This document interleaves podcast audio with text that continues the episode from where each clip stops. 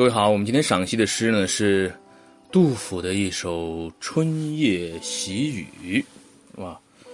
那么我选的这个音乐呢叫做《雨碎江南印象》啊，琵琶，因为它的主题也是雨啊，我觉得跟这个《春夜喜雨》这首诗的意境还是比较搭的。嗯，那么我们来看一下，就上次在赏析这个杜甫的那个，就是那个古往今来的。这个七律第一登高啊，在那个赏析那首诗的时候呢，呃，当时是没有做这个杜甫的这个诗人小传的哈。我们来看一下，还是看一下这个《唐诗鉴赏词典》杜甫小传啊，了解一下啊。杜甫呃七幺二，那么就是我们以李白为参考系的话，那么他是零一幺二，比李白小个十一岁啊。比如说这个这个谁啊？这个贺知章啊，不是贺知章啊，是这个孟浩然啊。孟浩然、李白、杜甫啊，基本上就是个十二岁的关系啊。孟浩然比李白大个十二岁，那李白比杜甫大个十一二岁吧啊，反正就是大概是这么个关系。那我们刚才提到这个贺知章啊，那贺知章他其实跟这个李白应该也是有交集的嘛，对吧？那贺知章是更大一些，贺知章是大概是五六五九年啊，五九那大四十多岁呢，是吧？大四十四十一岁呢，啊，相当于大四十岁呢。太大了啊！好，了解一下杜甫啊，七幺二到七七零是五十八岁吗？五十八岁啊，字子美，字子美，你看，所以有的时候人家说杜甫的英文名叫什么呀？有的人说是 Jimmy，字 Jimmy，字子美啊，这种啊，但其实人家是字子美，对吧？诗中呢自称少陵已老，他的原籍是哪儿呢？哇，原籍是现在正在最严重的这个。新冠肺炎疫情的湖北啊，就在湖北省，这是他的原籍襄阳。后来迁居到哪儿了呢？迁居到河南的巩县。嗯，这个巩县我们还没去过啊，改天有时间去一下啊。他是那个杜审言的孙子啊，他很厉害了啊，名门之后啊啊。开元后期啊，屡举进士不第。嗯，你看这杜甫，人家考试也考不好啊，所以说大家这个。考试考不好了没关系，是吧？你这这有一技之长就行了啊。呃，举进士不第，漫游各地。后来呢，寓居长安近十年。嗯，即安禄山军陷长安，乃逃至凤翔。凤翔也是我们陕西省的。凤翔在我们家西边凤翔夜见肃宗，官左拾遗，因为他们名满天下虽然进士不第，但是呢，做官了，叫左拾遗。长安收复之后呢，随肃宗还京，呃，寻出为华州司功参军。哎，你看杜甫人家这个选择就比李白的选择好，是吧？杜甫跟的是肃宗啊，夜见肃宗。哎呀，李白当时做了一个 wrong decision，对不对？嗯，跟了这个永王李璘，还真是一个错误的选择。那么杜甫呢，呃，不久之后弃官了。你看还是很有。很有气节的啊，这个居这个秦州铜鼓，后来移家成都啊，住草堂于浣花溪上，世称浣花草堂。哎呀，这个厉害啊！我应该我是一二零一七年八月份的时候，然后当时做了一个唐诗旅行嘛，去了这个蜀道难，还有李白的故居，呃，太白故里，然后要到成都，成都的这个浣花草堂，杜甫草堂也去了啊。那么。一度呢，在剑南节度使严武墓中任参谋。哎，为啥他又去当参谋了？他不是不想当官了吗？那么武表为检校工部员外郎，就是这个武是谁呢？武就是那个严武了，是剑南节度使。因为杜杜甫去当参谋去了，这个剑南节度使严武就给上表，把他那个相当于推举为这个呃这个工部员外郎，是吧？那那么所以呢？杜工部嘛，对不对？所以这个杜工部，这个世称杜工部这么个来由。嗯，晚年呢携家出蜀，哎呦，又出蜀去了。后来呢病死在湘江途中。你看他病死这个地方也是，是吧？非常的浪漫，充满诗意的潇湘啊。遥忧求舜也死的那个潇湘，哎呀，还有屈原，是不是？那么他的诗呢，显示了唐代由盛转衰的历史过程，被称为什么呢？诗史 history，poetry history。他呢以古体律诗见长，风格多样，以沉郁，沉郁顿挫嘛，对吧？说杜甫的诗哈，有杜工不及，那我们都知道，他就号称叫诗圣，对吧？诗仙李白，诗圣杜甫，他两个还是关系也挺好的，这很厉害啊，这双子星啊，你知道吗？有点像，而且他们同时还认识啊，有点像那个英国的呃拜伦和雪莱，对吧？双子星啊，当然那个拜伦雪莱比这个李白杜甫要晚很多喽。好，这是《唐诗鉴赏词典》对吉米杜工部的这个介绍了啊。好，我们来看一下《唐诗鉴赏词典》当中对春夜喜雨的赏析。嗯，哇，这首诗我相信大家读起来应该都是小学时候肯定学过吧？好雨知时节，当春乃发生。随风潜入夜，润物细无声。野径云俱黑，江船火独明。晓看红湿处，花重锦官城。真是厉害啊！这首，我记得小学学这首诗的时候，就是，特别是学这段诗那段时间，如果遇到雨的话，总会怎么样呢？想起这首诗，真是。好，来看赏析啊。这首诗呢是描绘春夜的雨景，表现了喜悦心情的这个名篇，千古流传呀。那么一开头用一个“好”字来赞美这个雨，好雨。Good rain 是吧？好雨。那么生活里这个好啊，这个好虽然是口头禅，是经常被描写，但是呢，好啊常常被用来赞美那些做人做做做好事的人。那么用好来形形容雨，赞美雨，这个呢，唤起了关于做好事的人的这个联想，就是这个雨在做好事儿哈。那么接下去就把这个雨拟人化了，说他知时节，你看是不是拟人化了，是吧？只有人才有知觉嘛，知道这个时令，知道时节。嗯，懂得满足这个人们的需要，不是吗？啊，春天呢，万物萌芽生长的季节，正需要下雨，好雨知时节，雨就下起来了。哎，有一句话叫“春雨贵如油”，是吧？多么的好啊！这是当春乃发生。嗯，那么第二点呢，进一步表现雨的好。雨之所以好，就就在这个它这个时间 timing，它把握的好啊。好在还好在什么呢？好在润物，随风潜入夜，润物细无声。春天的雨一般是伴随着和风细细的，呃，滋润万物的。嗯，伴随着和风细细啊。那么当然也有例外，有时候它也会伴随着冷风啊，变成雨夹雪啊。有时候还会伴随着狂风，下得非常的凶暴。那么这样的雨呢，尽管下在春天呢，它知时节了，但是呢，它还不算是特别好的雨，只有损物而不会润物。自然也不会让人喜喽，啊，也不可能得到好的这个评价，所以呢，光有首联的这个知时节还不足以完全展现雨的好。那么，颔联第二联啦，写出这个呃典型的春雨伴随着这个和风细雨，那好字这才落实下来，对吧？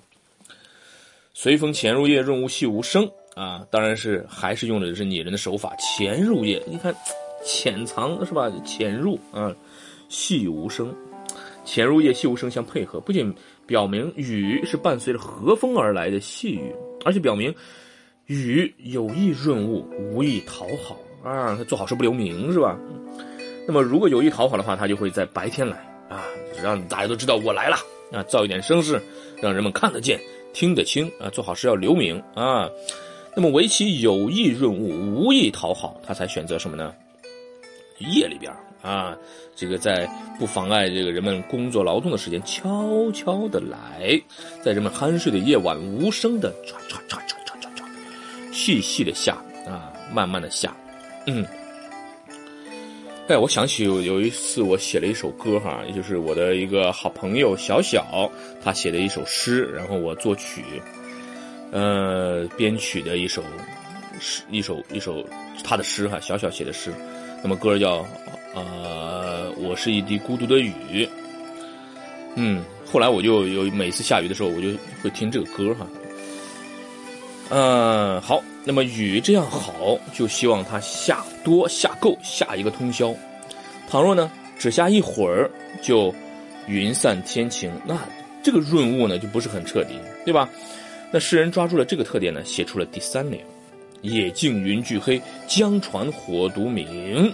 嗯，在不太不太阴沉的这个夜间，小路比田野容易看得见，江面呢也比岸上容易辨得清。这是不太阴沉的夜间。那么，呃，这个如今呢，放眼四望，野径云俱黑，江船火独明，只有船上的火是明的。此外，连江面上也看不清了啊，小路也辨不明了，天空全是黑沉沉的云，地上呢也像云一样黑，好黑呀，好黑哟。看起来呢，准会下到天亮啊。这是这个杜甫应该是失眠了是吧？半夜起来看到下雨。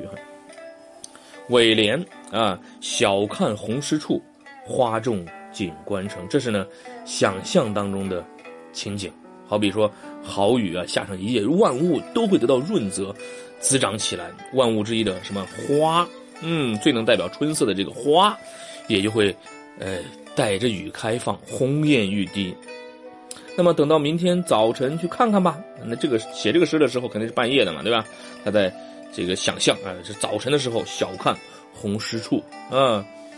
那么整个锦官城，锦官城就是成都了啊，杂花生树。一片红湿，一朵朵红艳艳、沉甸甸汇成花的海洋，而田里的禾苗呢，山上的树林呢，一切的一切呢，哎，那么蒲启龙这是个人了，这个人呢说，写语切夜意，切春难，嗯，那么这首《春夜喜雨》的诗啊，不仅切夜切春，切就是这个复合啊，切就是一刀切的切哈。那么，而且写出了典型春雨，也就是好雨的高尚的这个品格表现的诗人，也是一切好人的这种高尚的品格。做好事不留名嘛，润物细无声。嗯，那么诗人盼望这样的好雨，喜爱这样的好雨，所以题目中那个“喜”字，嗯，在诗里虽然没有露面，但是呢，喜意却都从各种这个缝隙当中渗透出来啊。这是蒲启龙写了一个叫《独渡心解》哈一本书啊。那么诗人在盼望春雨润物的时候，雨下起来了。于是呢，一上来呢，他就满心欢愉欢喜的什么说：“太好了，好雨呀！”第二联所写显然是听出来的，“随风潜入夜，润物细无声。”啊，那么亲耳呃细听，听说那个雨啊，在春夜里这个绵绵密密的下，只求润物，不求人知，自然喜得睡不着觉了。由于那个雨啊。润物细无声，听不真切，生怕它停止了，所以出门去看，野径云俱黑，江船火独明，雨意正浓啊！情不自禁的想象天明之后春色满城的这个情景，花重锦官城，无限喜悦的心情表现的多么的生动啊！中唐诗人啊有个人叫李约，呃，一首诗，一个诗人哈，有一首叫《观祈雨》，祈祷的祈了，观祈雨。桑条无叶土生烟，箫管迎龙水庙前。朱门几处看歌舞，犹恐春阴雁管弦。啊，和那些朱门里看歌舞的人相比，杜甫啊，对春雨润物的喜悦之情，难道不是一种非常崇高的感情吗？嗯，这就是《唐诗鉴赏词典》对这首诗的赏析。我们再看一下其他的资料，说这首诗的这个写作的背景啊。说是这首诗大概作于这个唐肃宗上元二年七六一啊，那么七六一当时的那个杜甫是多少岁呢？他是，呃七幺二是吧？那么七六一减七幺二等于多少？大家算一算，四十九对吧？四十九对，四十九岁啊。那么杜甫呢，在经过一段时间的这个流离迁徙的生活之后呢，终于因为陕西的旱灾啊，有我们陕西当时发旱灾了，所以他去成都了啊。和我在成都的街头走一走去了啊，他的裤，他的手插到裤兜了啊，在成都定居了啊，开始了在蜀中一段较为安定的生活。那么写此诗的时候呢，他在成都的草堂已经定居了两年了，他呢亲自的耕作、种菜、养花，跟农民交往，对春雨之情非常的深啊，所以呢写下了这首春夜降雨润泽万物的美景诗作。很有意思啊！这是这个，呃，大概是这首诗的这个背景。好，那最后呢，我就再把这首歌跟大家分享一下。嗯，我是一滴孤独的雨。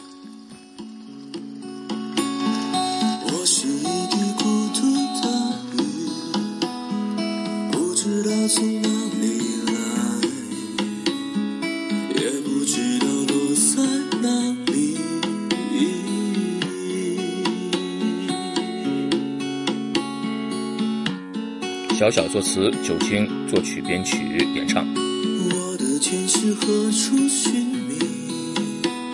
是冷与热的涟漪吗？或是风雨烟凝结成的程序？